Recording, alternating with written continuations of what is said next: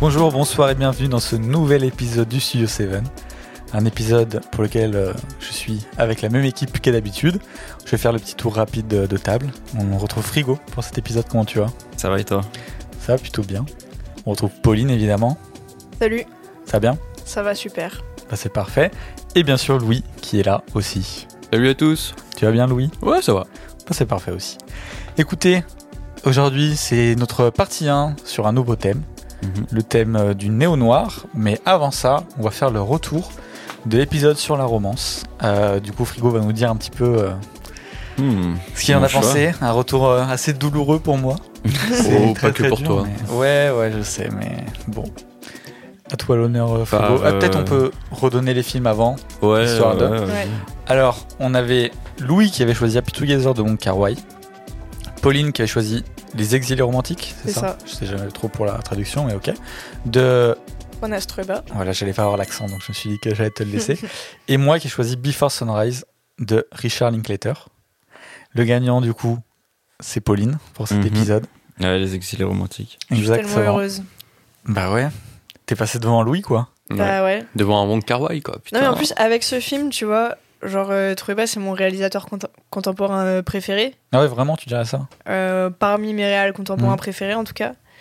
Et euh, j'ai découvert sa film récemment et ça m'a trop emballé. J'ai trop envie de le faire découvrir à tout le monde. Et du coup, le fait que bah, ce soit le film que Frigo il est préféré, ça, ça m'encourage à continuer ma propagande en fait. Ouais. Ouais, bah oui. Surtout qu'au début, tu voulais prendre la Reconquista. Ouais. Je sais pas si ça se prononce comme La ça, mais Reconquista, ouais. Reconquista, qui est plus connu quand même Ouais, un peu plus. de ce que j'ai cru comprendre. Et Ouais. voilà. Après, pour le coup, je l'ai revu Ouais. et euh, c'est quand même moins de la romance. Ok. Genre, c'est. Ouais. C'est plus introspectif, un peu douloureux et tout. euh, genre, euh, c'est beaucoup moins mood de Saint-Valentin, quoi. Ok, je vois. Bon, frigo. Par vous voulez que je commence? Bah écoute, fais-toi plaisir. Euh, comme tu veux. De toute façon, en général, c'est le gagnant à la fin. Si je dis pas de bêtises, tu finis par le film qui gagne, non? Ça Ouais. dépend. enfin, c'est pas, ça fait pas depuis longtemps qu'on fait ça. Donc... Oui, mais voilà, tu sais quoi? Allons, Sora, commençons si, je si ça pense- vous va avec Before Sunrise, histoire que. Tu La douleur passe. Ouais, comme ça j'aurai Ok. besoin de temps euh, je pourrai Alors, m'en remettre. En vrai, c'est compliqué. Déjà, je me suis, en vrai, de vrai, pas mal ennuyé devant le film. C'est. Ah, attends, il fait combien? Il fait 1h... 1h40, 1h50. Non, 1h40, Ouais. je crois. Que de Mm. gens qui parlent. Je te jure, j'en pouvais plus. je voulais qu'ils se taisent à un moment. Genre, j'en pouvais plus. Deka est en train de se Non, décomposer vraiment, là. euh, j'ai. Je sais pas. euh, En fait. Après, je pense qu'il y a un truc, c'est que ça fait depuis longtemps quand même que j'en entends parler par ta bouche. Et je crois que j'avais une attente vraiment énorme du coup du film et à force, euh, je sais pas. Je, soit je suis passé totalement à côté, soit j'ai pas de cœur, soit juste, euh, bah, au final, il y a peut-être pas autant d'émotions que ça dans ce film. non, déjà, je ne te laisse pas dire ça. Non, mais en vrai, euh, pff, je sais pas. euh, je sais Non, pas, mais- en fait, ça m'a, ça m'a pas fait rêver, tu vois, plus que ça. J'ai pas été. euh, Je trouve pas que le film fait rêver, tu vois. Non, mais même, genre, Mais, on parlait euh, dans l'épisode de genre, tu sais, euh, euh, le, genre, tu vis par procuration ce qu'ils vivent, Mhm. en gros. Mhm. Je l'ai pas ressenti. Vraiment, je te jure, je l'ai pas ressenti. Et, euh, après, euh, je saurais même pas trop quoi dire, mais euh, la fin m'a pas. euh, T'as pas touché? Pff, aucunement. Moi, tu n'as pas de cœur. Je te jure, aucunement, genre vraiment. Je, Du waouh. coup, t'as t'as pas envie de voir les suites? Je- en fait, par curiosité, mais genre, juste, je serais chaud de regarder, genre, le début du, de celui d'après, c'est tout. Ok. Mais du coup, moi j'ai une question parce que il y a pas mal de gens qui, qui apprécient pas spécialement le film et qui passent à côté, euh, mais pas en mode il rate quelque chose, mais en mode voilà. Ouais. Euh, souvent parce qu'ils apprécient pas le personnage de, de Jessie, La, la femme? Non. Ah oui, qui avait le mec. Pardon, excuse-moi. ouais, de. Ethan Hawke. Et du coup, bon, bah comme ils en ont ras le cul de ce, ce type et que pour eux c'est un creep, un peu, tu vois, qui est un Mhm. peu cringe plus qu'être un creep. Du coup, c'est ça qui fait qu'en fait ils en ont rien à foutre. Mais toi, c'est pas ça. Genre, c'est. Bah, en vrai, il, il est un peu gênant, mais genre. euh, je trouve que c'est ok. Après, je suis peut-être. Je les rejoins peut-être sur un truc où en vrai il est lourd de ouf. hein. Ouais, bah oui, non, mais ça, ça je l'ai dit. Ça, je Ah oui, non, mais l'épisode, hein. c'est. Waouh! il est lourd. Il est lourd, mais je trouve que y a pas, ça force pas entre les deux, tu vois. Je trouve que ça coule bien et tu sens que les deux sont intéressés et qu'il n'y a pas un qui force sur l'autre, quoi. oui et non. Par rapport- Franchement, je dirais oui et non. Bah, en soi, oui, ok, ils sont tous les deux intéressés, mais en vrai, en vrai, je partirais quand même un peu du principe, c'est un léger forceur quand même. Par rapport à quoi? Bah, déjà, le début dans le train. Bah, genre, du coup, Et Je là, pense- il insiste, il insiste, il insiste, il insiste. Et là, en mode, allez, allez, Ah, allez. ça, ouais. vois, t'es en mais mode, en vrai, c'est bon, laisse-la. Elle veut pas venir, elle veut pas venir. bah justement, non, elle veut venir. Et c'est là que je suis pas d'accord, tu vois. Parce que même moi, quand, c'est ce que je te disais, quand je, je l'avais de mémoire, je pensais que le début était vraiment cringe et que c'était vraiment un, un gros Mhm. lourd forceur. Et je trouve qu'en fait, le début est plutôt naturel. Et que tu, t'as t'as pas de malaise entre les deux quand ils se rencontrent. L'arrivée de la discussion est naturelle. Ouais. Après, je suis. Là, je te rejoins pas trop, Ok. pour le coup. Puis, Ouais. non, après, je sais pas. euh, Je sais pas. Enfin, euh, je- soit je suis passé à côté du film, soit vraiment juste. euh, Non, il pas. vraiment, il m'a pas, touché de ouf, quoi. Non, mais en vrai, je peux comprendre ce retour. Hein. C'était Mais pas euh, après, je trouve pas non plus il est détestable de ouf. Juste, par contre, c'est genre euh, un peu le cliché du mec où euh, il voit une meuf qui rêve de quelque chose, il, il lui pète les genoux, mais à une puissance fou.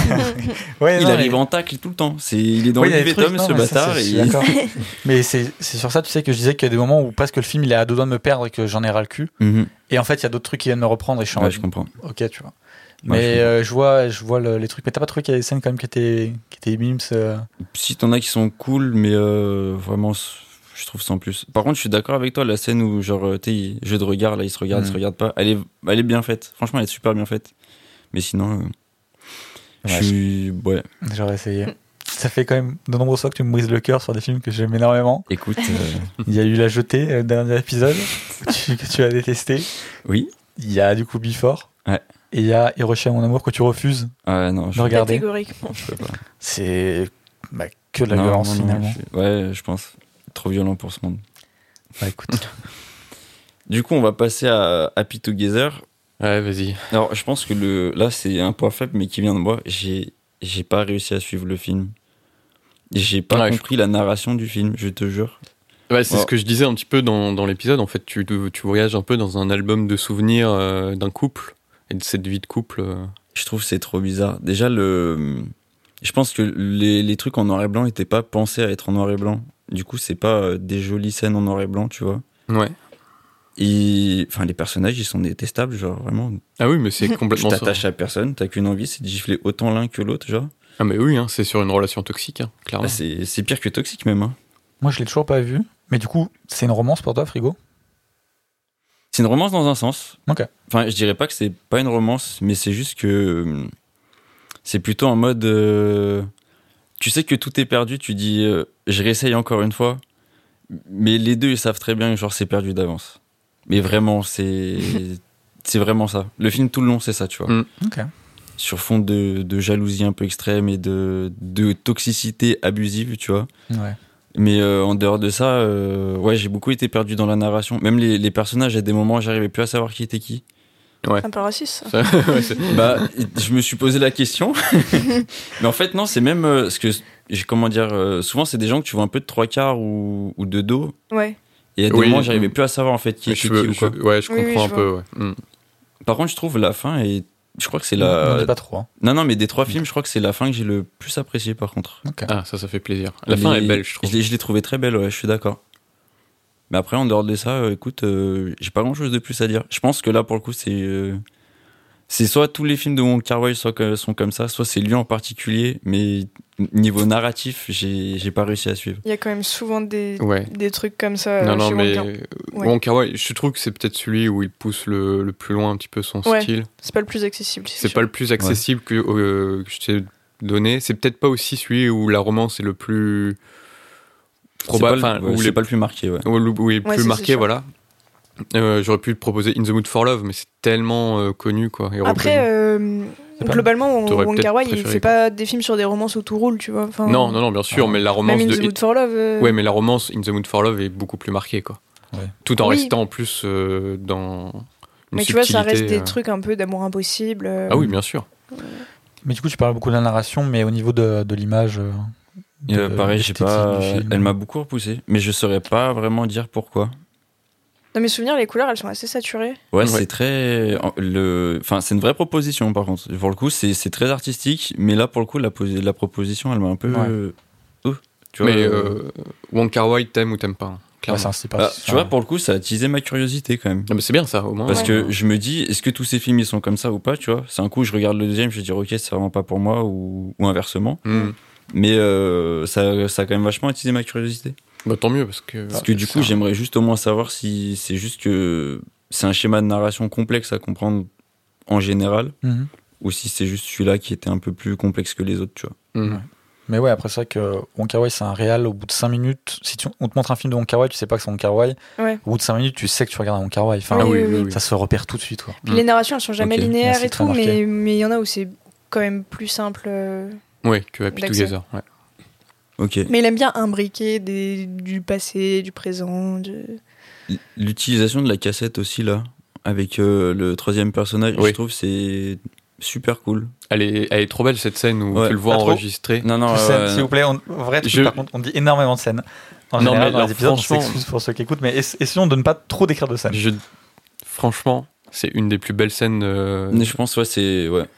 Et parce que Tony. Après, moi, j'adore l'acteur. Tony Leung. euh, Ouais, non, mais vraiment oui, extraordinaire.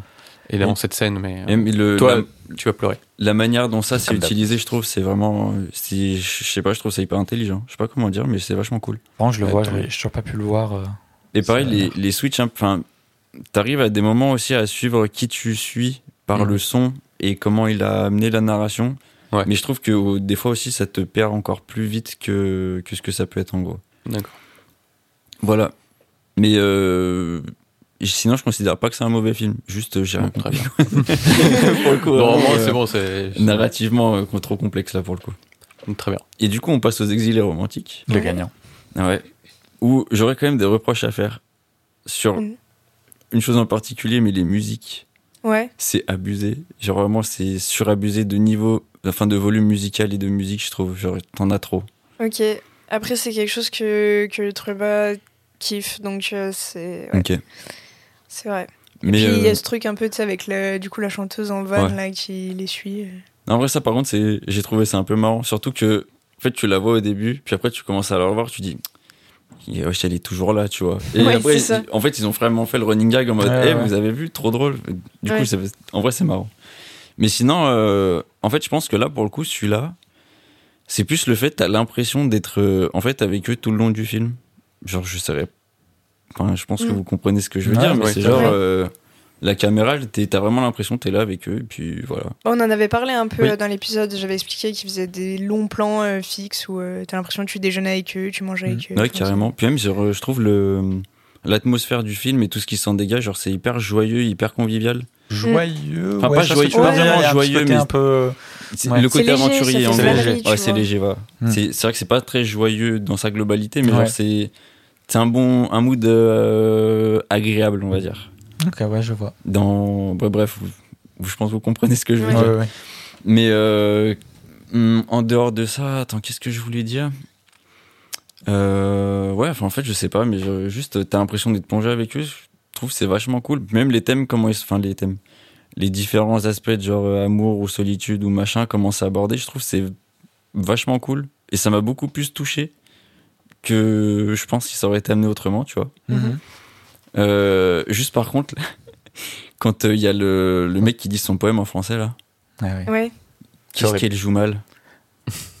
Moi, Je sais pas, en fait, j'arrive pas à savoir si c'est fait exprès ou pas. J'avais la scène est horrible, genre vraiment Oui, elle la est scène est super. Mais C'est le truc au jardin dans du un- Luxembourg. Ouais. Ouais. Et même genre euh, enfin la meuf, j'étais là en mode euh, t'as l'impression elle savait pas ce qu'elle foutait là. Bah ouais, mais pour mais moi, pour moi, du coup, c'est bien ouais, joué. c'est ça. Non, mais je trouve genre même limite t'avais l'impression de regarder les réalisateurs à des moments genre en mode euh, qu'est-ce que je dois faire là Ah, je dois rigoler. tu sais genre tu fais OK si tu veux. Pour moi, que il a poussé. Enfin, je pense que c'est volontaire et que, que c'est genre poussé à fond euh, la gêne du moment, quoi. Ouais. Après pour le coup, je suis d'accord. Mm. Dès qu'il se met à parler en français en plus. Oh. c'est atroce. Mais on, soula- on souligne l'effort, hein, mais c'est atroce. Je me souviens quand j'ai vu le film, euh, j'ai envoyé un message à Pauline à un moment en mode il y a une scène, elle est invivable. Ah ouais, je suis d'accord. Je suis Invivable. totalement d'accord. T'es de trop. Genre vraiment, t'es de Ah, trop. c'est horrible. Ouais. Bah oui, Et- c'est ça, t'es avec eux tout le long et puis là, t'es en mode. Non, je dois partir. euh. Ouais. Ah, c'est horrible. Et ouais. Et euh, dernier truc que je voulais dire, par contre, je trouve la, la bascule en mode. euh, tu tu, disais, ça passe sur le l'œil féminin, on va dire. Oui, Je trouve par contre, c'est brutal de ouf. ouais. Genre, c'est en mode. La caméra, c'est vraiment. Elle se retourne et c'est en mode. Juste, tu vois les femmes qui parlent. Ok, Mhm. fin du film. Après, c'est. Genre, avec leur- ça va avec leur dialogue et ce qu'elles disent. et- Oui, je suis d'accord, mais du coup, on dirait que c'est genre vraiment juste pour euh, rentrer dans ce qu'ils disent, du coup, Ouais. qu'ils ont fait ça. Oh, non, je vois ce que tu veux dire. Après, il y a aussi. euh, du coup, moi, je suis un peu biaisée puisque je connais bien euh, Trueba. J'ai vu tous ses films. Et, euh, et très souvent, euh, il aime bien faire euh, des petites incursions méta euh, à la fin de ses films. euh, en mode, bah, dans son dernier film, euh, Venez voir, euh, genre, euh, à la fin, euh, t'as des images du tournage, genre, euh, filmées en, Ouais. en, su- en Super 8, tu vois. Enfin, genre, euh, des trucs comme ça. Et. euh, et je pense qu'il a toujours ce côté où il ramène ça euh, en fait au fait qu'il est en train de filmer un truc, tu vois. Et que c'était cette version-là pour ce film-là, mais, mais je vois ce que tu veux dire, que ça peut faire un peu cheveux sur la soupe. Ouais, un peu. On dirait que c'est genre là en mode. Oula, fallait combler. Mais euh, ouais, non, sinon, cool. Par contre, autre gros point faible du film, il est introuvable.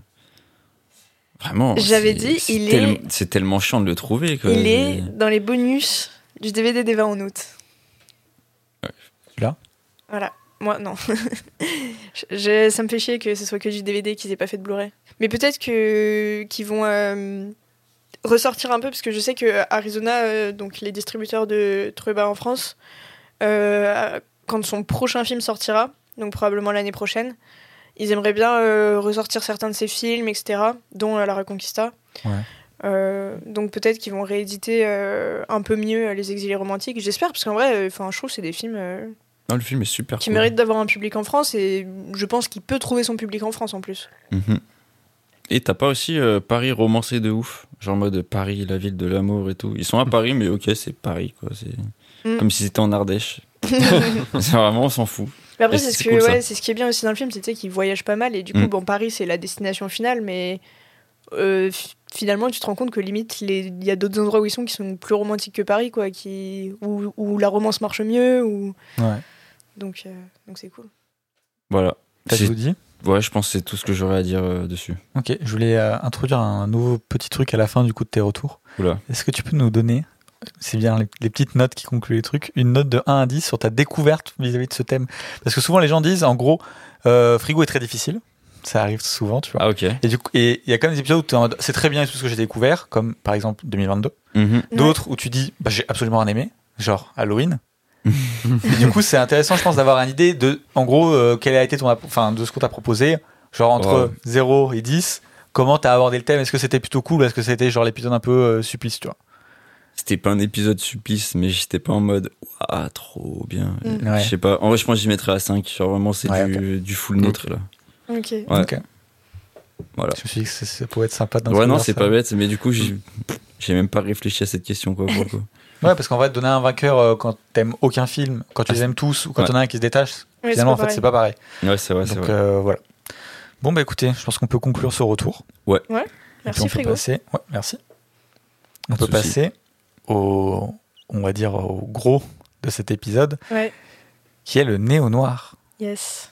Alors, qu'est-ce que le néo-noir Ah, c'est une très bonne question Je parce pense que je n'ai aucune idée. Oui. Et je ne suis pas du tout expert du néo-noir. Ah. Et je sais pas pour Louis. Non, bah moi non plus. euh, pour moi, enfin, si je devais quand même donner une, définition du néo-noir, ce serait des films qui reprennent des codes du genre film noir Mhm.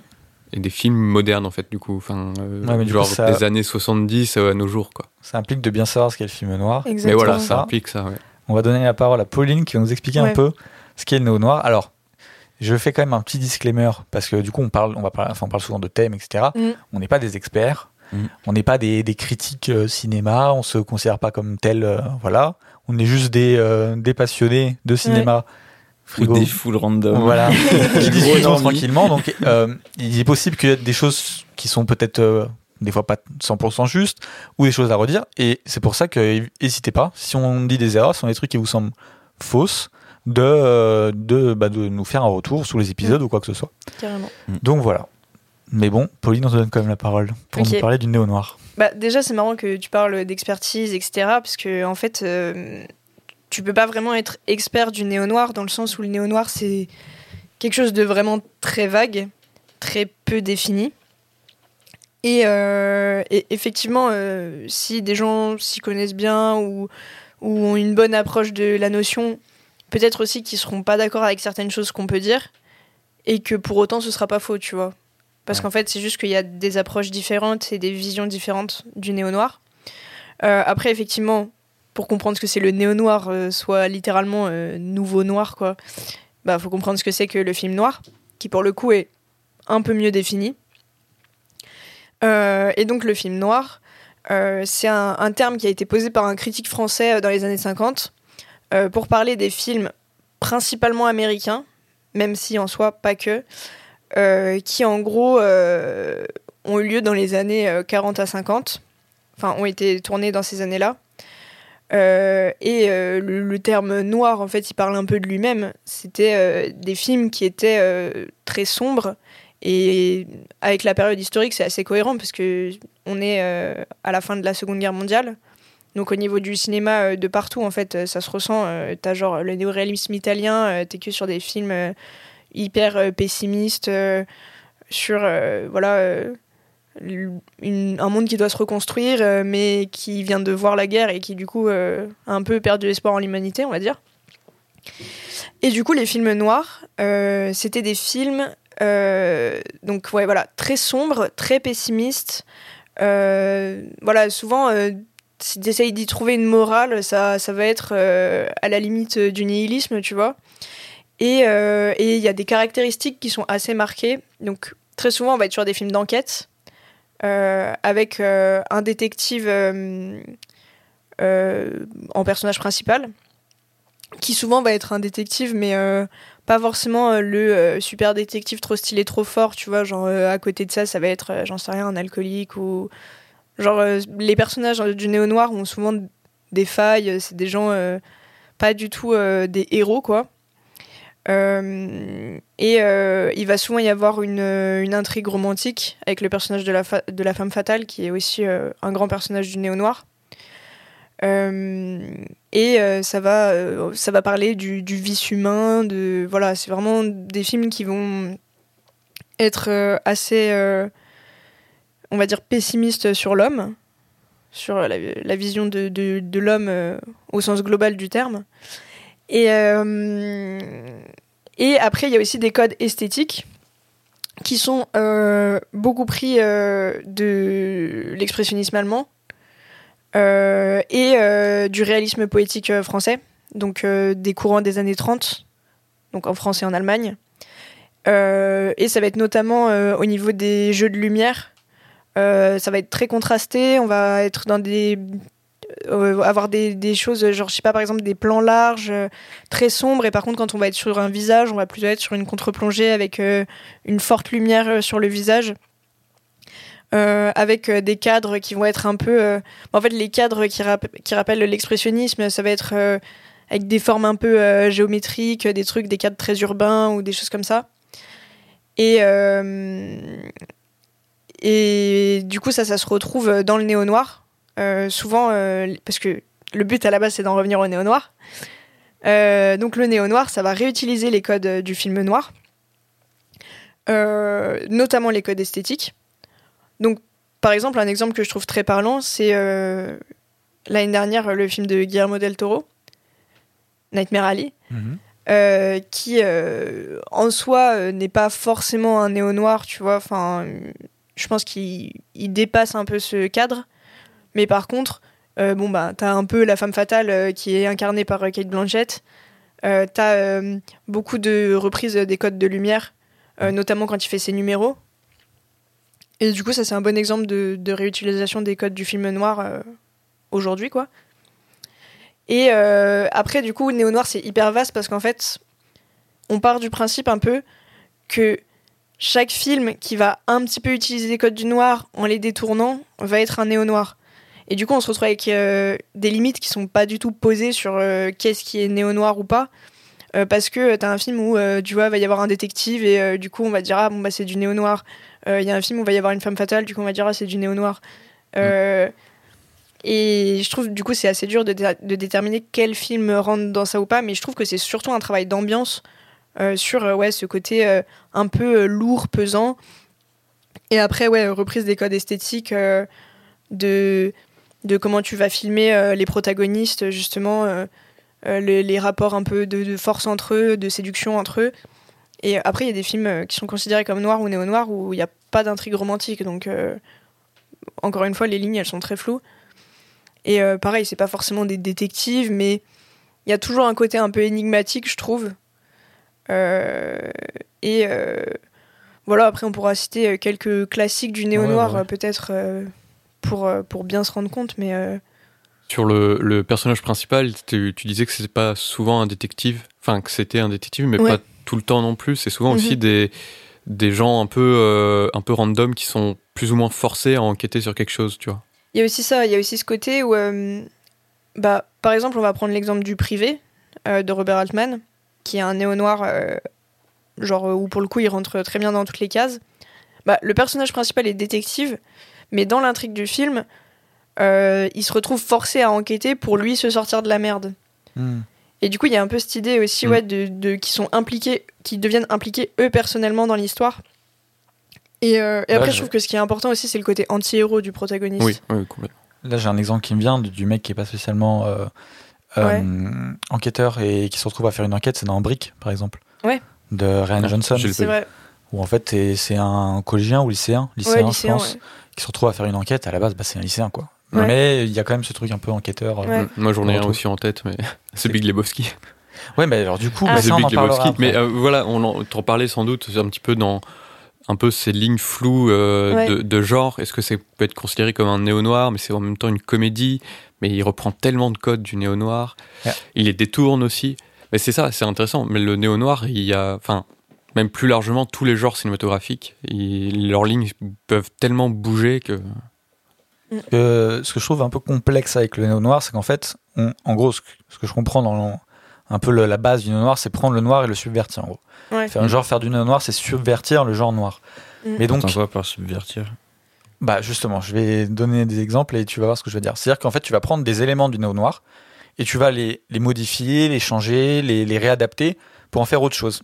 Le truc, c'est que jusqu'à quel moment on peut parler de, de néo-noir parce que tu subvertis le noir? Ce que je veux dire, c'est que par exemple, tu prends un hamburger et on commence à subvertir un hamburger. C'est-à-dire que tu enlèves la salade, tu mets des lardons. C'est toujours un hamburger.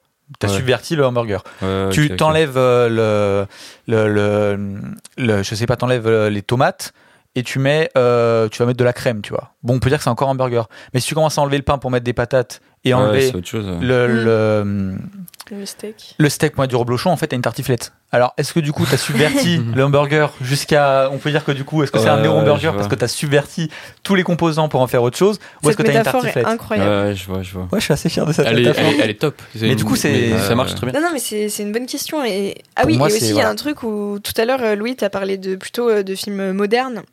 Euh, et du coup, c'est vrai que quand je me suis un peu documenté plus euh, sur euh, les néo-noirs, euh, il y a des, des personnes qui disent que ça va être plutôt à partir des années 80, euh, parce qu'il y a vraiment un regain d'intérêt pour le polar, et notamment aux États-Unis.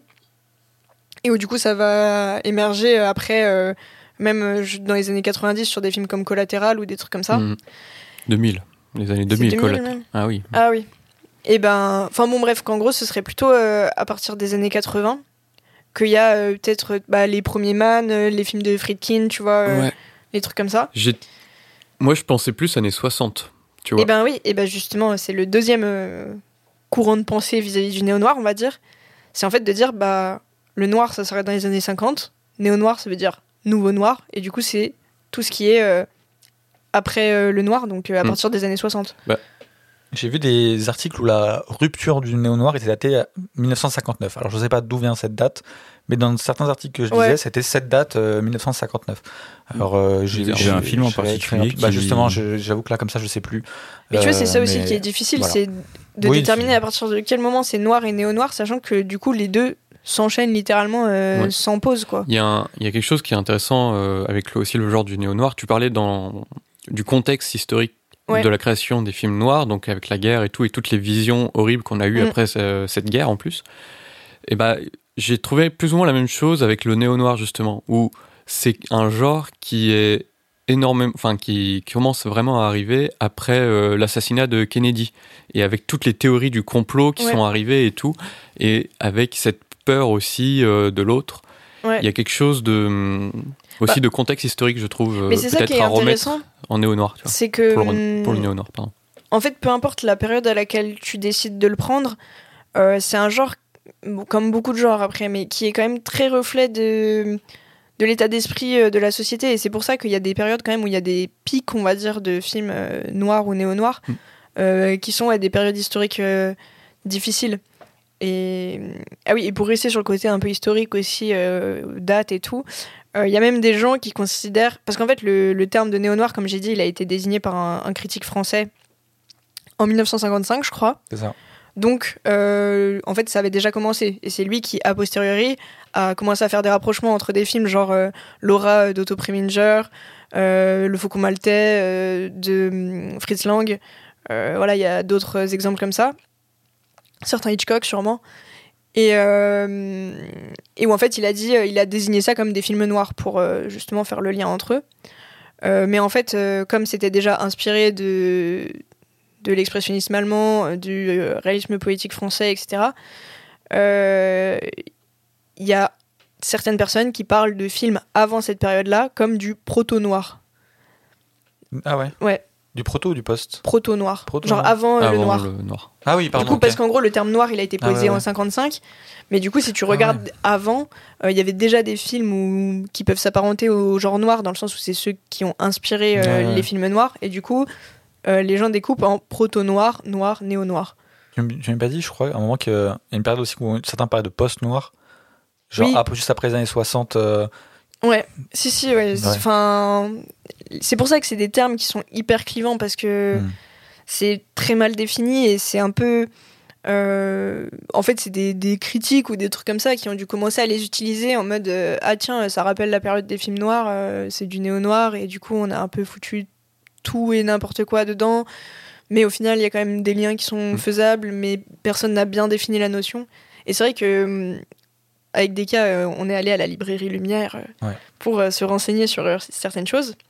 Et il n'y a pas de livre sur le néo-noir. Il y a des livres sur le film noir, Mm. mais il n'y avait rien sur le néo-noir parce que y a... personne s'est posé en fait pour dire euh, Bon, allez, je m'y colle, c'est moi qui vais définir euh, le néo-noir. quoi. Est-ce que c'est pas parce que ils considèrent ça comme des films noirs, tout simplement, sans le néo du coup? Bah, je pense pas pour le coup, parce que quand tu vas te documenter sur le film noir, c'est quand même très défini euh, historiquement parlant entre Mhm. deux dates, tu vois. Ouais, d'accord. Non, Est-ce que ce serait pas genre un- un découpage, un découpage pardon de puristes, genre euh, ouais, c'est Bah, pré noir, euh, enfin tu vois ce que je veux Qu'est-ce dire. que t'appelles un découpage de puriste Bah, c'est genre, euh, je sais pas moi, euh, on, on pourrait parler en musique, tu vois, où genre t'as la pop, mais tu vas voir les gens, ils vont dire non, ça c'est tel titre de pop, t'as tel machin, tel machin, et c'est telle date, Ouais. tu vois. Genre comme avec le métal, où il y a le métal et t'as 20 millions de types Voilà, de métal. par exemple, tu vois, est-ce que c'est pas genre euh, en mode, je vais pas dire de puriste, j'abuse, tu vois, mais Non, genre, mais je- euh, ouais, mais je vois un peu ce que tu veux c'est les gens Je suis un, qui connaissent bien le truc, qui sont là en mode, bah oui, il y a ça, ça, ça, parce je- qu'il y a eu tel truc, tu je vois. en suis un peu d'accord avec toi. Bah, Bah, je trouve que ça peut, et en même temps, c'est tellement peu défini c'est ça, c'est ce que j'allais dire. que, en fait, même les gens, tu vois, même euh, moi qui, on va dire, m'y connais un peu, euh, j'arrive pas à te dire exactement. Il y a des films où parfois, euh, genre, euh, on me dit euh, c'est un film néo-noir, et je dis non, et on me dit bah si. Et on n'est pas d'accord. Et je pense pas qu'il y ait quelqu'un qui ait raison ou pas, Non. quoi. Mais ça, c'est un peu sur tous les genres euh, cinématographiques, hein, de toute façon. C'est- pas Enfin, autant quand même. pas, pas tous, mais il y en a quand même énormément où c'est un peu compliqué de mettre une étiquette sur un film, tu vois. Mm. Ouais, Après, très un jour, compliqué, on, hein. on parlera de, de l'appellation genre cinématographique, peut-être, parce que mm, le noir ou le néo-noir, c'est pas un genre, c'est Ouais, un, que- Oui. ma question qui allait arriver après. c'est un sous-genre. Ouais, c'est ça. En plus, oui. Qui regroupe du coup, euh, enfin, Mm. qui- souvent les genres Ouais. qu'on retrouve dans le néo-noir, c'est le thriller, Et- le polar. Ouais. Hmm. Euh, Polar, c'est pas un genre non plus. Ok, mais- parce que moi c'est Ah ouais. voilà en fait, mais c'est compliqué. En fait, mais moi je saurais pas te dire par exemple personnellement, je peux pas te dire qu'il y a la différence entre un thriller et un polar parce que je la connais pas, tu vois. Oui, non, mais c'est. Ah oui. Cette simple, histoire mais- de genre cinématographique, c'est très très compliqué. De toute façon, Ouais. il y a eu des tas de, de gens qui se sont euh, bornés à écrire dessus et c'est très compliqué de donner de dire des trucs. hein. Pardon, vas-y. Non, j'ai oublié de dire un truc qui me revient là, c'est que hum, le film noir, à la base, c'est beaucoup inspiré de, de hum, romans de détectives. Oui. ouais, Et c'est pour ça aussi qu'on Mhm. retrouve beaucoup la figure, la figure du, du détective et puis cette idée de polar, parce que le polar, c'est une appellation qu'on utilise aussi pour les, les livres. Ouais. Mhm. Et, euh, et du coup, voilà. Mais effectivement, pour le- la question des genres, en fait, selon les des puristes, tu vois, enfin, si on veut faire les puristes, justement, euh, il y a, je crois, sept genres cinématographiques. Donc, genre, t'as euh, euh, la comédie, l'action, la romance, euh, le thriller, euh, je saurais pas, le western. enfin, Science-fiction, fantastique, ça va pas dedans. Je crois que c'est Euh, si, il y a fantastique. mais, il y a, mais pas science-fiction, je crois. Ouais, je Enfin, crois En tout cas, les deux souvent, je crois tu vois, c'est ça. Et après, tu as des hein. sous-genres, euh, parce qu'en fait, euh, tu peux considérer que euh, euh, le film, il est euh, son genre premier, on va dire, c'est euh, la comédie. Ouais. Et euh, mais ça va être une comédie qui aussi va euh, amener euh, tel truc, tel truc, euh, genre de la romance et tout. Enfin bon, voilà. Et, euh, et du coup, ça, ça crée un découpage. Enfin, c'est un, truc de puriste dans le sens où on s'en fout un peu, mais euh, Mais du coup, ça, j'ai l'impression que c'est une vraie différence entre le noir et le néo-noir. Ouais. C'est que le noir, c'est vraiment quasiment que du thriller, finalement, plus ou moins. ouais. et que dans le néo-noir, ouais. tu vas trouver de la comédie quand même. Tu peux retrouver de la romance. Enfin, c'est quand même beaucoup plus Mm. vaste. Tu à partir du moment où il prend des codes, tu veux tirer. Après, Et c'est dans ce sens-là où, l'idée de subversion, du coup, elle est importante. Mm. C'est que justement, euh, souvent, euh, quand euh, un genre ou un sous-genre est détourné, euh, et ben les réalisateurs ils font un changement de registre. Par exemple, euh, tu vois des films qui vont détourner le western et du coup faire une comédie. Ouais. euh, qui se moque des codes classiques du western. Pareil pour les films de zombies, tu vois. Mm. Et, et du coup, c'est en ça que dans les néo-noirs, euh, ben, comme euh, tu détournes les codes d'un truc, tu peux vite te retrouver ouais, avec quelque chose de beaucoup plus cynique. euh, Oui, bah, euh, pour reprendre l'exemple de The Big Lebowski, quoi. Il détourne les codes du néo-noir pour en faire une comédie et tout, euh, même en faire une, limite une parodie, quoi. Ouais, après, moi, j'avoue que j'ai vraiment du mal avec l'appellation néo-noir pour The Big Lebowski. Mais je comprends l'idée, tu vois. Ouais, pourtant, il y a tout, quoi. Bah, je trouve que c'est c'est tellement justement subverti et tu te retrouves avec genre une sorte de pastiche, mais mais où tu peux plus. Enfin, en fait, ce qui ce que je trouve ridicule, c'est que du coup, tu vas te retrouver avec un film comme The Big Lebowski que tu vas appeler néo noir et un film comme euh, Chinatown que tu vas appeler néo noir aussi, alors que pour moi, Chinatown c'est genre l'essence du néo noir et c'est genre du film noir euh, des années 70. Alors que et ça n'a rien à voir les deux Bah, ça n'a rien à voir, mais c'est euh, ce que tu disais euh, des gars tout à l'heure aussi, à quel point on subvertit Ouais, euh, un genre ou un sous-genre, tu vois. Mais du coup, c'est hyper dur parce que tu vois, par exemple, euh, pour une romance, il y a beau avoir des romances différentes, il y aura toujours un ingrédient commun qui sera la romance, tu vois. Ouais, mais là, il y a aussi Alors un que- ingrédient commun. Entre genre euh, The Big Lebowski et. Bah, l'enquête. Ouais. Ouais. Ouais. Tu vois, pour moi, si tu prends la filmo des frères Cohen et que tu le fais faire en mode euh, peu subverti, moyen subverti, très subverti, Ouais. t'aurais genre euh, du coup The Barber ou The Man Who Wasn't Here en peu Oui. subverti. Ouais. T'aurais Fargo en moyennement subverti, t'aurais The Big Lebowski en très subverti. Tu vois. Ah oui, Mm. oui, non, mais... Et euh, Non, mais bien sûr, après, je dis pas que c'est que du néo-noir, The Big Lebowski, mais c'est pour moi un exemple d'un film justement subverti au néo-noir. Mm. Mais moi, Ouais, du coup, j'aurais une question. Et je me dis, bon, les frères Cohen, c'est très souvent que du coup, on les, euh, on les lit au noir, tu vois. Ouais.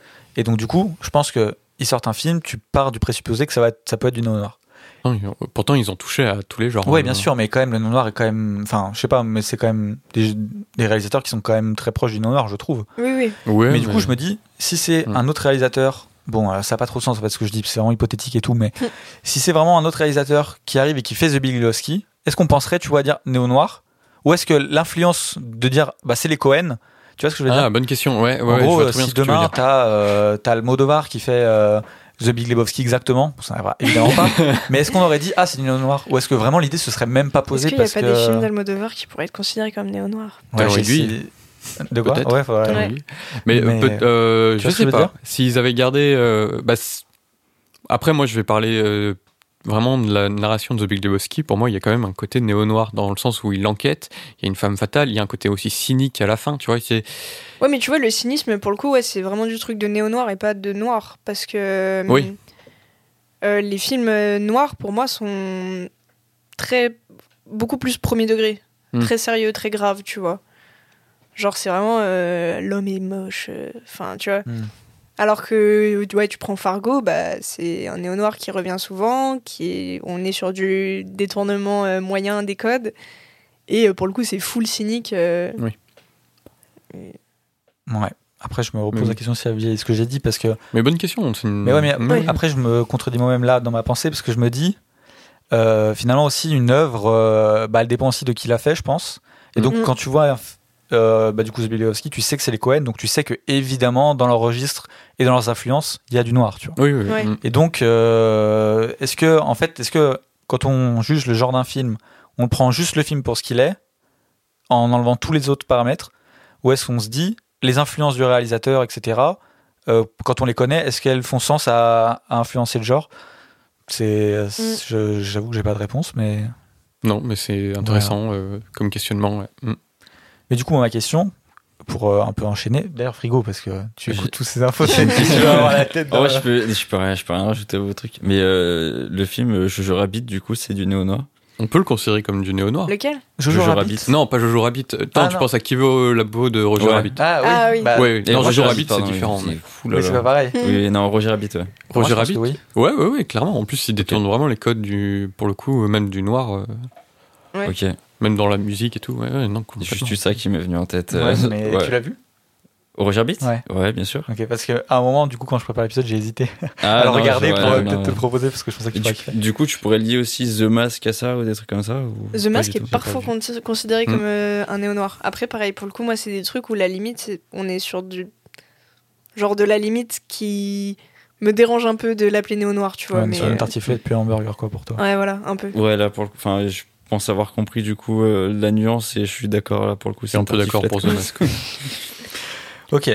Euh, en tout cas, avant que je pose la question d'après, qu'on enchaîne un peu dans le débat, est-ce que ça t'intéresse un peu Tu vois? Est-ce que tu te dis Ouais, ah, mais je pense que je pense que c'est des films que je suis quasiment sûr de bien apprécier en vrai. Ah, ok. bah, c'est plutôt, Franchement, ouais. plutôt bon signe. Bah, en en cool. vrai, en général, j'aime bien les trucs genre enquête, euh, thriller et enfin tous les trucs un peu polar. Je sais pas, j'aime bien. Mhm. Du coup, euh, voilà quoi. Ok. Mais du coup, moi, je, je voulais poser une question, mais en fait, on a un peu parlé et répondu, mais c'est finalement, est-ce qu'il y a un genre ou un sous-genre qui est au- aussi large? Est-ce qu'il a un intérêt, quoi? C'est un peu Ouais. Bah, tu veux dire ça la question que je veux lancer. Ça veut dire quoi? Enfin, Est-ce Bah- que ça a un intérêt de l'appellation néo-noir Ouais. Est-ce qu'en fait, Ah. quand tu as une appellation, mais qu'elle est si large, où en fait, tu peux un peu tout mettre dedans, Mm. est-ce que l'appellation, elle a un intérêt? Parce que tu peux quasiment euh, tout et rien mettre. Est-ce que, en fait, euh, est-ce que Ouais, c'est pertinent, tu vois? Est-ce que c'est pertinent? Mais je pense que c'est encore un truc de puriste, on va dire. C'est genre, euh, toi, peut-être à ton niveau, tu t'en fous parce que c'est genre, c'est genre, c'est plus simple pour toi de te dire film noir ou néo-noir, ça reste un film noir, tu vois. Mm. Et d'autres gens où il faut absolument que ce soit dans des cases parce que c'est important de le savoir, tu vois. Ouais, mais justement là, je suis pas d'accord parce que t'as des trucs de puriste, mais c'est très délimité, tu vois. Si tu vas aller dans des sous-genres, sous-genres, sous-genres, c'est très délimité. Et là, c'est pas le problème que ça soit un. Pour mettre dans les cases et qu'on soit dans des sous-genres de sous-genres de sous-genres, c'est qu'en fait, on a un truc qui est justement. Bah, en fait, c'est le manque de limites, tu vois. C'est pas le Mm. fait que ce soit puriste Ah, ok. où on pose la question, c'est le fait que ça, il y a très peu de limites. Ah, c'est genre, tu peux tout remettre dedans, du coup. Bah, c'est voilà. Est-ce que finalement, c'est pertinent de, c'est pertinent d'utiliser euh, ou pas, quoi? Moi, Mm. c'est. Ouais, J'ai pas de réponse. je hein, c'est vraiment Ouais, pas orienté bah, comme Je question. pense pas avoir de réponse non plus. euh. T'as pas un avis, une intuition? Une intuition carrément Mm. Euh, Non, je sais pas. Enfin après, euh, si ça rentre dans tout, c'est que c'est, je sais pas, peut-être le terme il existe pas en fait. Je sais pas. Ouais, non, mais je. Genre on Moi, dit néo-noir pense parce que que c'est- c'est la période où ça peut être apparu, mais du coup, Ouais. si c'est juste un film lambda qui regroupe plein de trucs, tu vois peut-être. Je sais pas.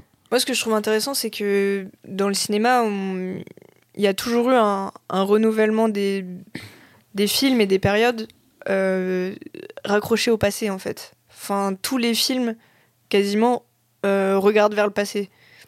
Et hum, tous les mouvements, genre, euh, tu vois, euh, le nouvel Hollywood, c'est inspiré de la nouvelle vague, qui a été inspiré du néoréalisme, qui a fait suite à la guerre, qui avant, il y avait le réalisme poétique, enfin, tu vois, genre des trucs comme Mhm. ça.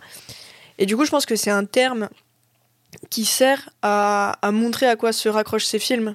Ouais. Et, c'est toujours intéressant, euh, enfin quand je lis des critiques ou des trucs comme ça, euh, moi j'adore quand ils font des parallèles avec euh, d'autres films, pour essayer de trouver les sources d'inspiration, de, comment ils ont retravaillé certaines choses, de quoi ils se sont... Enfin qu'est-ce qu'ils ont pu détourner, ou, même juste parler d'un film moins connu qui ressemble et que, que tu pourrais aimer, tu vois.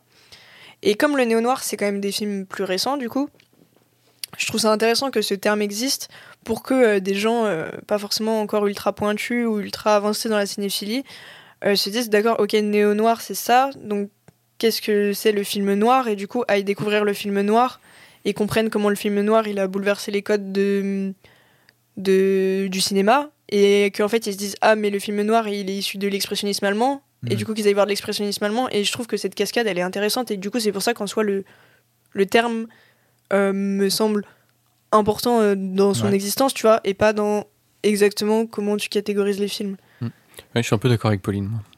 Ouais, puis en, en vrai, quand on y pense, ça peut quand même donner des clés de compréhension. Ouais. Même si c'est vaste et tout, on peut, on peut quand même utiliser les clés. Après, bon, bah, voilà. Donc Mm. euh, voilà, est-ce que vous avez d'autres choses à rajouter? Honnêtement, non. sur le néo-noir sur, euh, Non. Si, que- j'ai Ouais. une question.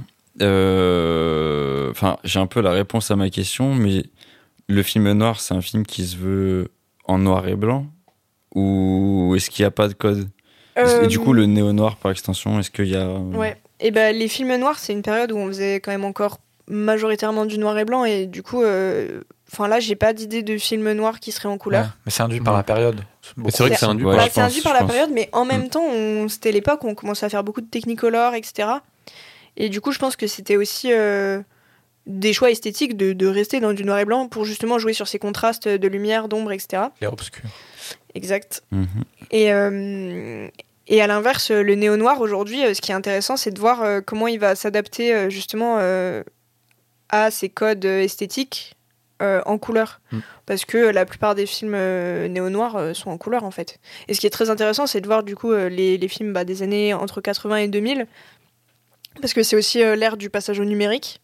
Mm. Et du coup, comment ils vont utiliser euh, les, les nouveaux codes? Bah, Je pense à Michael Mann forcément, mais euh, comment il va utiliser les, les nouvelles technologies, etc., pour euh, réinventer sa mise en scène tout en gardant des codes du film noir.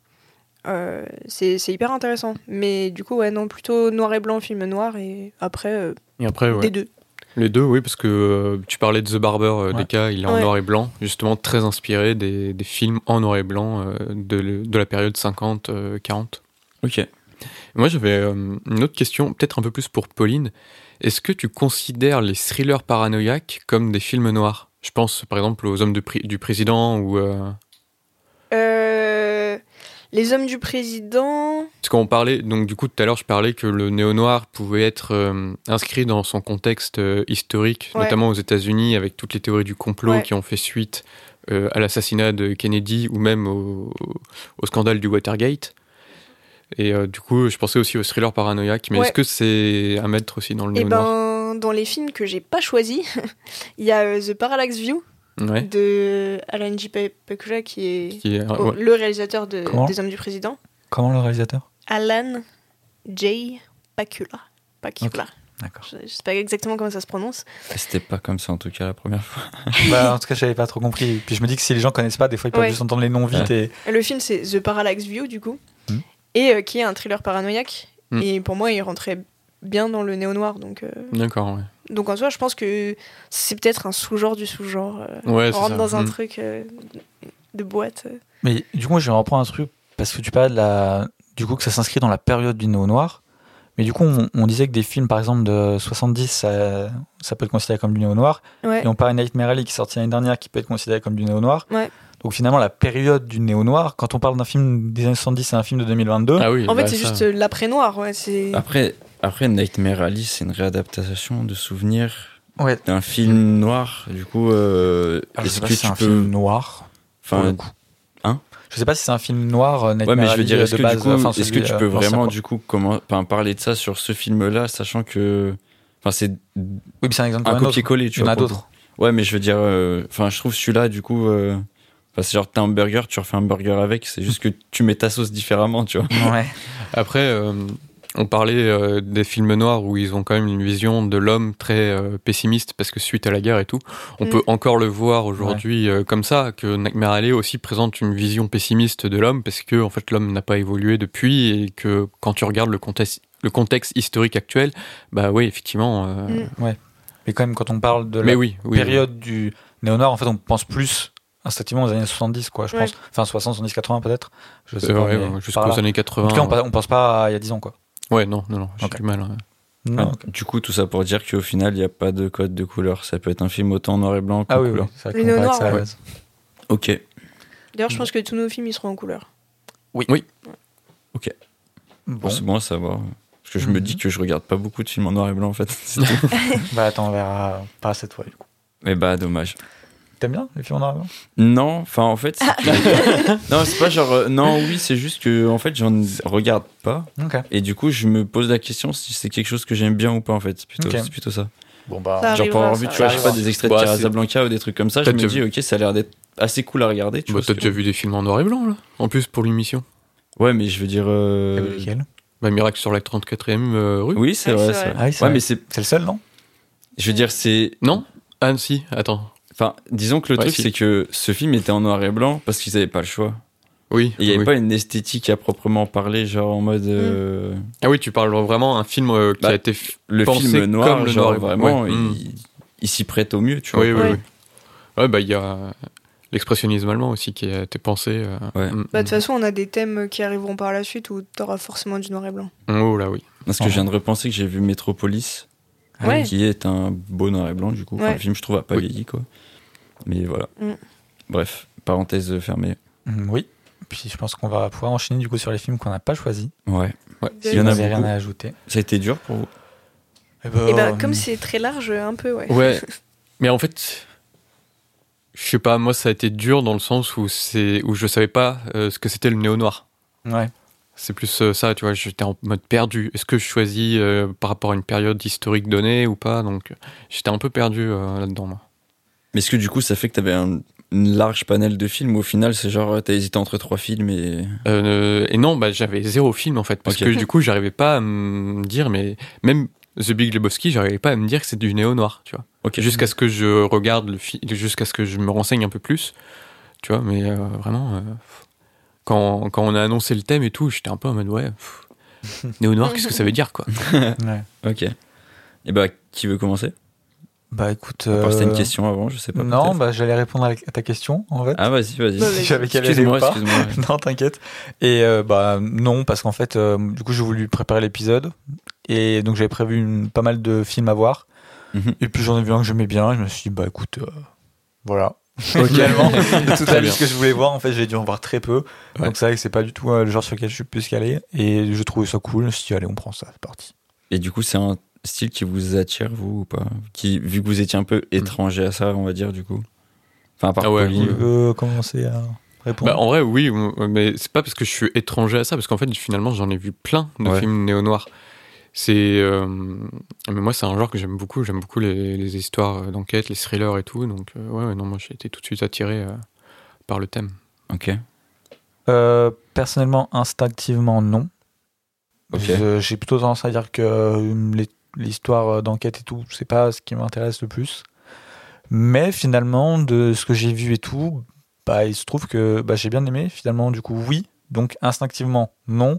Mais en fait, dans les faits, euh, oui. Mais après, j'ai l'impression qu'à chaque euh, épisode, je dis que instinctivement, non. Puis quand je regarde les films, euh, oui. Ok, Donc, euh, voilà. Ok. Et toi, du coup, Pauline, euh, oui. Moi, c'est un genre que je kiffe. et, euh, Mais après, encore une fois, c'est très large. Est-ce que euh, je kiffe? Parce que j'ai vu plein de films euh, stylés euh, qui... que j'ai regardés pour d'autres raisons et qui s'avèrent euh, répondre au néo-noir Ouais. Ou euh, est-ce que. C'est une coïncidence. Enfin, ouais. Ok. Et ben, enchaînons. Bah, qui veut commencer Yes. Pauline. Allez, c'est toujours. Pauline qui commence, c'est parfait. Bon, ok, je vais essayer de. Bah, du coup, pareil que Louis, en fait, euh, en regardant, euh, il y avait plein de films que j'ai vus qui répondent au, au style du néo-noir. Euh, donc, c'était un peu dur euh, de choisir. Euh, là, j'ai parlé de The Parallax View parce que je l'ai vu. Enfin, j'avais essayé de regarder quelques films néo-noirs pour l'épisode et euh, c'est un de ceux que j'ai vus, mais qui m'a pas assez convaincu. Je trouvais ça justement. Euh, c'est du un thriller paranoïaque et il y avait trop euh, la dimension politique euh, compliquée qui peut perdre un peu dans ce genre de film euh, qui rentrait en jeu. Euh, après, j'avais aussi envie de proposer du néo-noir euh, non américain. Ouais. Euh, parce qu'on pense beaucoup aux films américains euh, quand, euh, quand on parle de néo-noir. Donc évidemment, j'ai hésité avec euh, Collateral de Michael Mann, qui je trouve est super bien et qui, je pense, euh, aurait pu beaucoup plaire à Frigo. Ouais. Mais Et après, je me suis dit euh, qu'on allait chercher un petit peu en, en dehors euh, des États-Unis. Donc j'ai pensé à Enquête sur un citoyen au-dessus de tout soupçon de Delio. Petri, qui est un film italien euh, absolument génial. Et je me suis dit, voilà, est-ce que je fais dans le cliché Je prends encore un film italien? Ah, c'est vrai. mais euh, en gros, c'est un film absolument génial où c'est un, un détective, enfin un détective de, de police quoi, voilà, qui est qui tue des gens en fait et euh, qui fait, euh, qui est lui-même euh, chef de le- des enquêtes euh, de ses propres meurtres. Ok. Hmm. Et du coup, euh, bah personne le soupçonne parce que c'est genre euh, le détective trop stylé euh, de la police quoi. Mhm.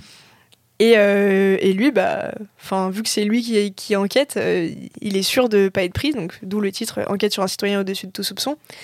Et euh, il rentre dans un espèce de truc morbide où au final euh, il est frustré que personne ne reconnaisse euh, ses meurtres et que personne ne se rende compte de à quel point il est malin, quoi. Et, euh, et où du coup il va laisser exprès euh, des indices, euh, genre gros comme une maison, euh, que en fait c'est lui qui a fait les crimes et tout. Et du coup, bah, il y a, y a toute l'essence du néo-noir dans ce film, donc euh, le détective, euh, il y, a, aussi un peu un truc euh, enfin de femme fatale, euh, plus ou moins, mais euh, euh, il, a un peu euh, des penchants sexuels étranges, on va dire. Et euh, et, euh, il y a ce truc de bah, l'homme est pourri, en fait, et genre là, c'est genre un pourri qui, qui se met en scène lui-même, quoi, et, et du coup, euh, je trouve ça assez génial. Euh, après, voilà, j'ai sûrement euh, pensé à d'autres films en cherchant, mais je vais pas forcément tout euh, vous détailler. euh. Si, il y avait Infernal Affairs de. hum, J'ai oublié le réalisateur. Andrew C'est ça. Qui est euh, le film qui a inspiré euh, Les Infiltrés de Martin Scorsese.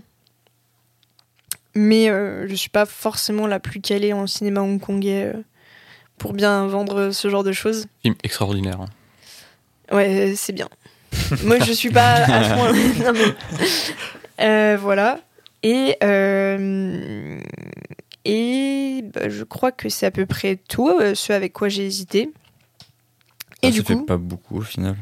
bah, pff, en vrai, il y aurait pu en avoir plein d'autres, mais je me suis pas, je me suis juste pas plus attardé que ça dessus, quoi. Il y en a où j'ai un peu, enfin, du coup, principalement Enquête sur un citoyen au- au-dessus de tout soupçon.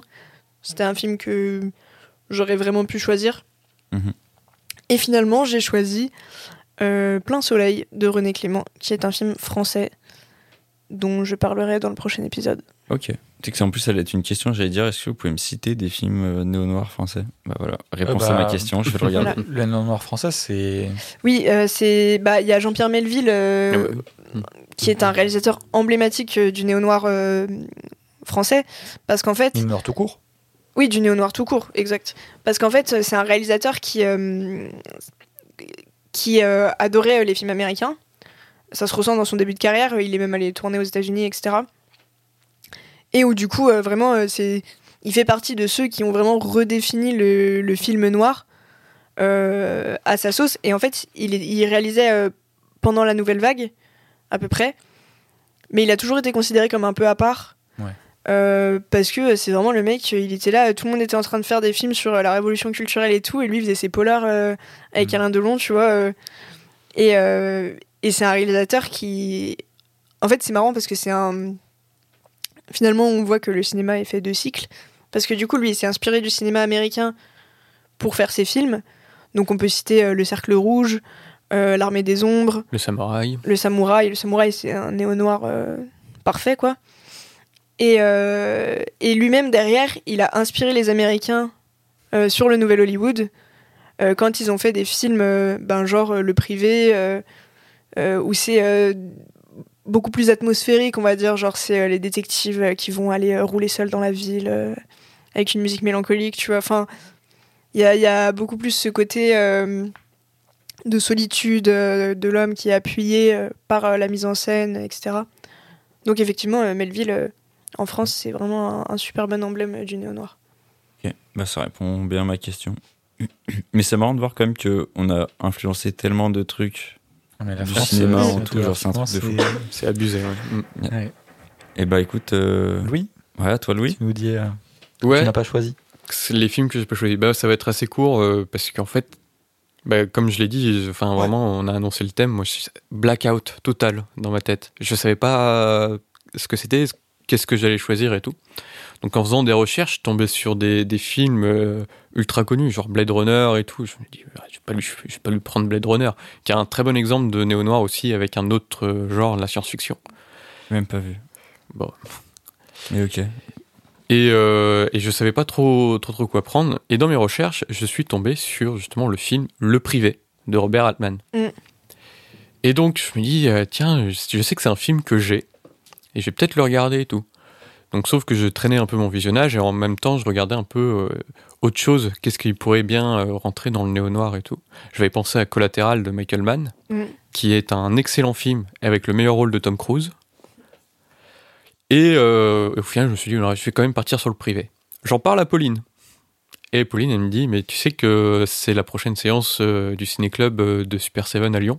Et la raison pour laquelle on fait cet épisode. Exactement. Exactement. On en reparlera à la fin. Stylé. Et, euh, et du coup, bah, je vais pas le choisir parce que je préfère découvrir ce film euh, au cinéma, donc Sur le grand écran. sur grand écran, donc euh, Ciné Club euh, à Le 2 mars. le 2 mars, voilà, c'est ça. À 20h au cinéma opéra. On redira tout ça à la Ouais. fin. de- Donc de voilà, donc je l'ai pas choisi et je suis parti sur un autre film. Et en ce moment, je me suis euh, mis à regarder un De Palma, un, de- un film de Brian De Palma. Et euh, je me suis dit, tiens, ça fait un moment que je me suis pas intéressé à sa filmographie à lui.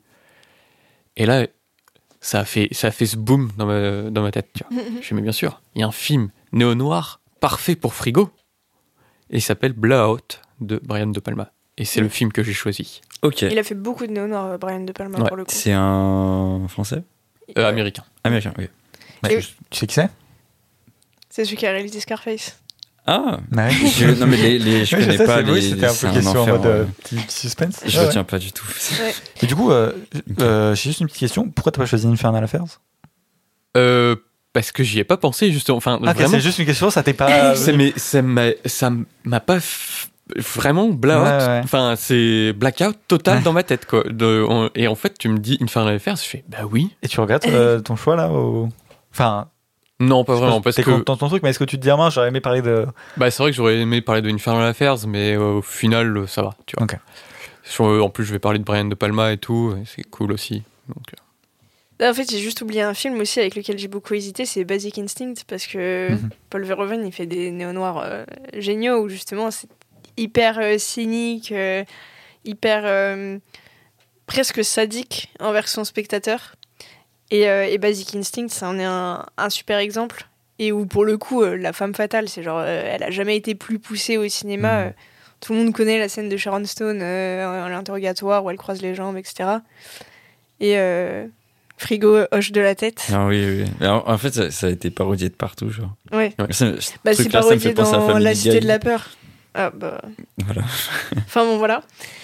Euh, du coup, euh, c'est vrai que j'aurais pu, mais, euh, mais j'ai quand même choisi. euh, Enfin voilà, je me suis dit, on va partir sur de l'européen, euh, parce que je savais un peu que les autres choix seraient euh, américains. Ok. Bien. Et toi, Deka? Je vais faire très rapide. Euh, J'avais une liste euh, du coup de, de que je voulais voir, comme j'ai dit tout à l'heure, et dont en fait beaucoup j'ai pas vu. Et il se trouve que beaucoup des films que je voulais voir qui étaient néo-noirs faisaient deux heures et demie minimum. Et euh, en soi, c'est très bien, mais je sais que c'est peut-être beaucoup un peu compliqué Frigo. en ce moment. ouais. Euh, au niveau timing et tout ça. hein. Ouais. Et euh, du coup, bon, bah, je- j'ai pas regardé par exemple euh, Under the Silver Lake. Euh, Il y avait aussi, euh, bon, ça, j'attends de voir ce film depuis si longtemps, mais euh, High and Low de, Mm, de Akira Kurosawa, ouais. mais qui est de 63. Puis je me suis dit, ah, c'est peut-être un peu tôt. Vas-y, on va prendre un peu plus loin, comme ça, on me dira pas, ah non, mais c'est trop tôt. Un super exemple de néo-noir. Pour le coup, Ouais, mais- justement, dans tout ce qui reprend des codes de lumière et qui est en noir et blanc, du coup, lui. Mais je vois des, des gens ou des, enfin, qui disent que c'est du noir, tout simplement, tu vois. Donc euh, je me suis dit, bon, on va pas. Mm. Mais enfin, bon. Ouais, ouais, ok. Mais Ok. euh, voilà. Euh, Il y avait Gone Girl aussi que j'ai vraiment hésité à prendre, mais je l'avais pas vu depuis longtemps. Il fait genre 2h40 ou même Il est 2 long, il est très, très 2h50. long. Je me suis dit, on va oublier. Et puis c'est vraiment un film que si je l'avais pas revu, euh, je, je me sens pas d'en parler parce que c'est un gros morceau. Euh, je veux pas en dire n'importe quoi. Donc euh, voilà, mais de souvenirs, j'avais adoré. Euh, mais donc pour aller un petit peu sur les films que j'ai vus, je voulais en citer euh, bah, du coup quatre très rapidement. Du coup Brick que dont je parlais tout à l'heure euh, de Ryan Johnson qui est son premier film. Euh, Ok. Ryan Johnson dernièrement il est connu pour euh, couteau tiré les cou- couteaux tirés, Mm. Knives Out et Glass Onion sur Netflix récemment, qui sont des films d'enquête, euh, Ok. voilà. Et euh, il a fait il a fait un Star Wars? oui le 8 Voilà bon peut-être pas Ok. t'étais pas obligé de le citer non voilà. c'est- parce qu'il a fait aussi un film euh, qui s'appelle Looper qui était pas mal du tout Ah oui, non, mais il fait, il fait des, des, bo- de bonnes choses, puis après, il, bon, il, il a fait un Star Wars, et puis ça s'est mal passé. Mais C'est euh, des choses qui arrivent. voilà. Et Brick, je trouve ça, je trouve ça très sympa. euh, je vais faire très rapide parce que voilà. Mais en gros, on disait tout à l'heure, euh, c'est euh, ça, ça prend les codes euh, du noir et ça se passe dans un lycée, donc c'est plutôt intéressant. Je trouve que tu sens que Ryan Johnson, il, il s'amuse, mais vraiment quoi, dans dans la mise en scène, dans ces trucs, il c'est c'est vraiment cut de manière ultra. euh, je sais pas, c'est un peu explosif, je trouve. euh, Ça part un peu dans tous les sens. Tu sens que vraiment il s'est fait plaisir. Et je trouve que pour un premier film, euh, plutôt respect. Tu, Ouais. en général, je, je sais pas si pour un premier film on, on part autant dans tous les sens, on, fait, on se fait autant kiffer, mais là, en tout cas, c'est le cas, donc j'ai trouvé ça sympa. Et puis, il y a Joseph Gordon-Levitt, que je trouve, euh, j'adore Mm. cet acteur. donc, euh, voilà. Euh, après, j'ai vu mon premier Kitano. Donc, euh, je pense qu'on se Bravo. Ouais, mais je pense que euh, si on, on rediscute dans, dans un an, j'aurais vu euh, euh, tous les Kitano. Et euh, Je le souhaite. oui, non, mais ça c'est sûr. De toute façon, euh, j'avance doucement, mais très sûrement dans le cinéma japonais. Euh, et donc j'ai vu euh, Anabi, euh, Fireworks. Incroyable. Euh, bah, Anabi, euh, tout court. Oui, mais c'est euh, le nom, par exemple, sur Letterboxd, tu Ah trouves oui, sous le nom. Fireworks. Et dans pas mal de trucs, tu trouves sous le nom Fireworks. Donc je me dis, on va le donner ce nom pour euh, au cas où c'est difficile de trouver. Mais oui, Anabi. Euh, pareil, euh, j'ai trouvé ça dingo, tu vois. Mais il y avait ce truc où des fois je me disais, est-ce que c'est du noir, est-ce que c'est pas du noir? C'est un peu flou, je trouvais. Ouais, ouais, ouais, Et même l'histoire est un peu est ultra intéressante, mais un peu floue aussi. J'ai un peu eu le même feeling euh, que quand j'ai regardé Cure, où euh, c'est pas du tout la même chose, hein, mais euh, on est au noir, cependant. ouais, c'est vrai. Mais euh, où euh, pendant le visionnage, je comprends pas tout. Je suis en mode putain, j'ai l'impression de vraiment regarder un truc euh, immense, Mhm. mais d'être un peu en retrait quand même par rapport à mon visionnage. Mais à la seconde où je l'ai fini, j'ai qu'une envie, c'est genre de le revoir. Et dans les jours qui suivent, je pense que ça se filme et c'est une dinguerie, tu vois. Donc euh, voilà. Après, chez Anne- Kitano, Pardon, anecdote personnelle sur Anabi, c'est un des films qui m'a le plus bouleversé en salle. Ouais, mais ça m'étonne pas. mais, euh, chez Kitano, je trouve que c'est pas forcément le meilleur exemple de néo-noir. Tu vois, tu prends Sonatine ou Ouais. un truc comme ça. C'est, moi, je trouve ça pas du néo-noir, mais c'est- Ouais, c'est c'est pour ça que je dis ça. C'est que toi, tu te posais la question est-ce que Mm. c'en est ou pas et tout. Et effectivement, en tout cas, si on devait me dire un néo-noir chez Kitano, j'aurais pas spontanément dit Anabi. Ouais, c'est aussi, bah du coup, comme je disais, pour ça que j'ai pas pris. Il y a Violent Cop qui est du néo noir. Euh, Ouais, bah je l'ai pas vu lui, chez mais ouais. Et, euh, et Sonatine. Après, je vais pas parler de l'histoire de Anabi parce que c'est un peu euh, compliqué, je pense, à résumer. Enfin, non, mais oui, parce que c'est un peu un- une narration un peu éclatée, je trouve. Ouais, je pense Ouais, que ouais, c'est ouais, le genre de film qui vaut mieux pas. Voilà, donc, dont euh, il vaut mieux pas trop savoir de choses avant de Voilà, donc on n'en dira pas plus. Euh, et oui, voilà. Et après, bon, bah, je suis tombé sur. euh, j'ai revu des frères Cohen. Et euh, j'aime vraiment beaucoup, beaucoup les frères Cohen.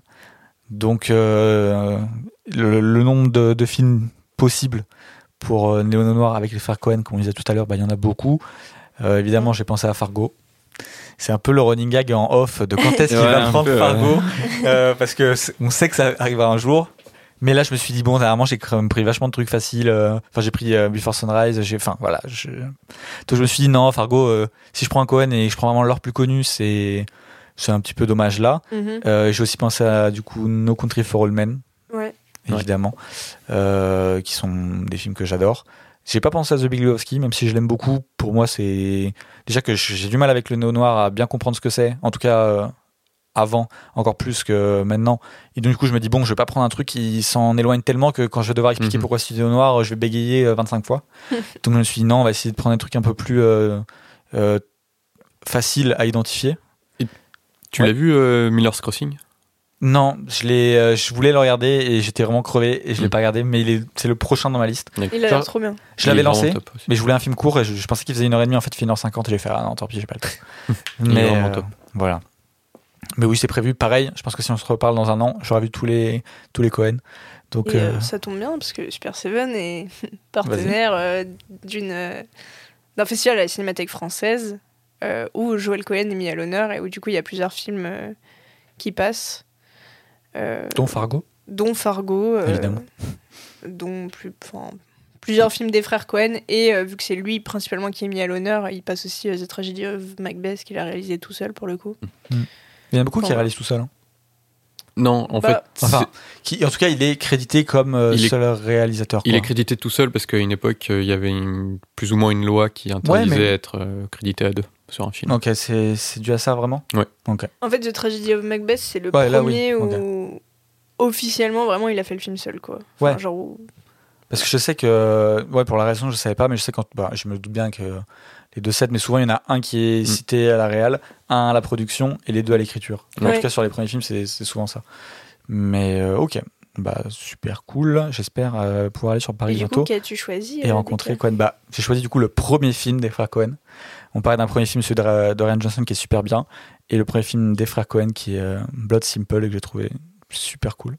100% en français, mais Ah, ouais. sans euh, SANG. Ouais. Ok. Petit, petit jeu de mots, petite Mhm. régalade. Et euh, bah voilà, j'ai trouvé ça super cool. On en on parlera de façon des trois films qu'on a choisis dans une semaine. Donc euh, si ça vous intéresse, ne ratez pas ça. Mhm. Et, euh, et voilà, euh, c'est à peu près, c'est à peu près tout quoi. Bah, c'est pas mal. Mhm. Ok. Est-ce que quelqu'un a quelque chose à rajouter? Ou est-ce qu'on peut conclure cet épisode? On peut conclure. Je vois pas ce que je pourrais rajouter euh, à tout ça. Eh ben, concluons. Alors, il faut savoir que si, et bon, on l'a un peu dit tout à l'heure, mais si on a choisi le néo noir, c'est pas anodin. C'est parce que la prochaine, euh, euh, le prochain ciné-club, Mhm. au masculin, c'est plus simple, le prochain ciné-club euh, lyonnais de Super Seven, euh, bah, c'est le privé de Exact. Robert Altman, qui est un néo noir. Et on essaye, euh, en tout cas quand il y a des ciné-clubs à Lyon, de faire l'épisode de podcast, enfin en tout cas de, de s'inspirer, de trouver un thème un peu en lien. Donc là, on avait Mm. le privé, on s'est dit, bon, qu'est-ce qu'on prend? On s'est dit, bon, partons sur le néo noir, c'est pourquoi pas. Et donc voilà, est-ce que tu veux donner les modalités un petit peu rapidement de, de cette séance? ouais.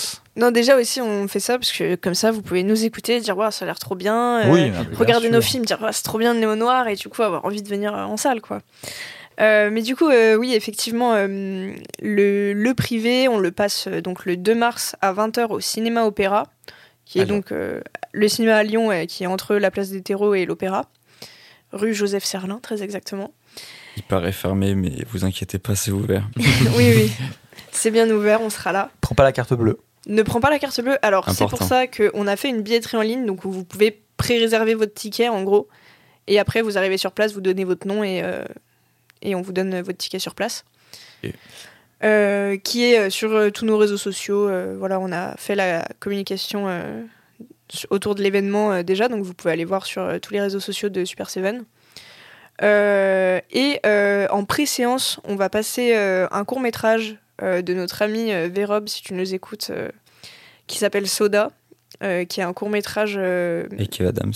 Non, non, c'est inspiré d'une bande dessinée qui s'appelle Soda et euh, et parce que euh, Vérob est dessinateur de bande dessinée, donc euh, donc voilà, il a réalisé un film euh, qui est inspiré d'une bande dessinée qui dure 7 minutes, qui passera en pré-séance et il pourra vous le présenter. Et euh, après le film, pour ceux euh, à qui ça dit, s'il est pas trop tard, euh, on pourra aller boire un coup euh, dans le coin, puisque on, se rapproche de la place des terreaux, qui voilà où normalement euh, il y a de quoi faire. Ouais. Euh, donc voilà, n'hésitez pas euh, à venir nous voir. Euh, la séance pour les, pour les jeunes, c'est euh, 5,50€ je crois, ou 5 euros. Enfin, c'est pas très cher en tout cas. Et le tarif plein, il est à 7 euros ou 7,50€. Donc ça, ça vaut le coup. C'est vraiment un film génial que personnellement j'ai découvert au cinéma. Et je l'ai choisi en partie en me disant, mais j'ai eu la chance de voir ce film au cinéma, c'était incroyable. Donnons cette chance à, à plein de monde qui pourra le découvrir au cinéma. Quoi. Donc voilà, Tu peux Ok. redonner la date 2 mars à 20h. Ok. Est-ce que toute l'équipe du Studio 7 y sera? Normalement, moi, oui. Aucune idée. Si je ne travaille pas à ce moment-là, oui, je- j'y serai. Si Ah. Pauline me donne une place, oui. Oh là là, tout de suite. Oh, le radin originel. T'es mal à taille T'es mal à taille Et toi, Frigo, tu. Aucune idée, honnêtement. Si t'es dispo, idée. tu seras là. Euh, Je... je- Dis oui, aucune ça idée. fera Mais je sais pas si je serai dispo en fait. Dis oui, ça fera venir les gens. Mec, I'm really busy, busy, you know. Ouais, c'est vrai, putain. C'est un jeudi. voilà. Un jeudi? Ouf, Ouais. compliqué. Bon, en tout cas, on essaiera d'être là. Euh, et puis voilà. Euh, on va vous donner nos réseaux, euh, les réseaux du podcast Studio 7 Pod sur Twitter et sur Instagram. Studio, petit espace 7. Euh, non, pas d'espace Espace Pas d'espace. Pas d'espace. Ouais, non. Pas Pas d'espace. Pas d'espace. Studio, pas d'espace 7 sur Letterboxd. Euh, voilà. lettres. Ouais, hein Pas d'espace en toutes lettres. Yes euh, Et donc. Euh, Oh là là, c'est la fatigue. T'inquiète. Euh, voilà, si vous voulez retrouver le podcast, on est aussi sur Facebook. Mais bon, si vous avez moins de 40 ans, une nouvelle fois, ça ne nous intéresse pas. Mais parlez-en à vos darons, ça peut être cool. Oui, bah oui. Euh, voilà. Le podcast est affilié À l'association. Super Seven, que vous pourrez trouver sur Twitter Super Seven FR et sur Instagram super7.fr et le site internet super7.fr. C'est pas très compliqué. Je crois avoir tout dit. Si, euh, avant de qu'on se a tous nos réseaux, si vous aimez les épisodes, si ce qu'on fait vous plaît, euh, n'hésitez pas à partager l'épisode autour de vous. Euh, ça fait toujours plaisir. Le noter évidemment sur les plateformes et euh, bah, participer sur les réseaux euh, à nos divers euh, sondages. Mm. On fait des listes collaboratives avec vous. et puis si vous avez des questions, quoi que ce soit, des remarques sur le podcast, n'hésitez pas. Ouais. Que ce soit par DM à l'un de nous quatre ou directement dans les DM de, de Studio 7. Et mais même de Super 7, euh, tout est, tout est possible. pas, venez nous parler de partout. Voilà. Donc voilà, on va faire un petit tour pour donner nos réseaux, puis ça sera terminé. Frigo, où est-ce qu'on peut te retrouver? Et ben sur Twitter à frigo underscore euh, non, à frigo beats pardon avec un S il y a bits ouais, je suis perdu. frigo beats du coup euh, avec un S parce qu'il y a plusieurs euh, beats. Euh, sur Instagram AAL underscore sim S I I M et euh, sur Letterboxd t'as frigo Underscore. Underscore. faut le mettre à jour au bout d'un moment. ouais C'est plus possible. Ouais, ça va être fait ça va être fait. Ouais, je te crois. Pauline, où est-ce qu'on te retrouve?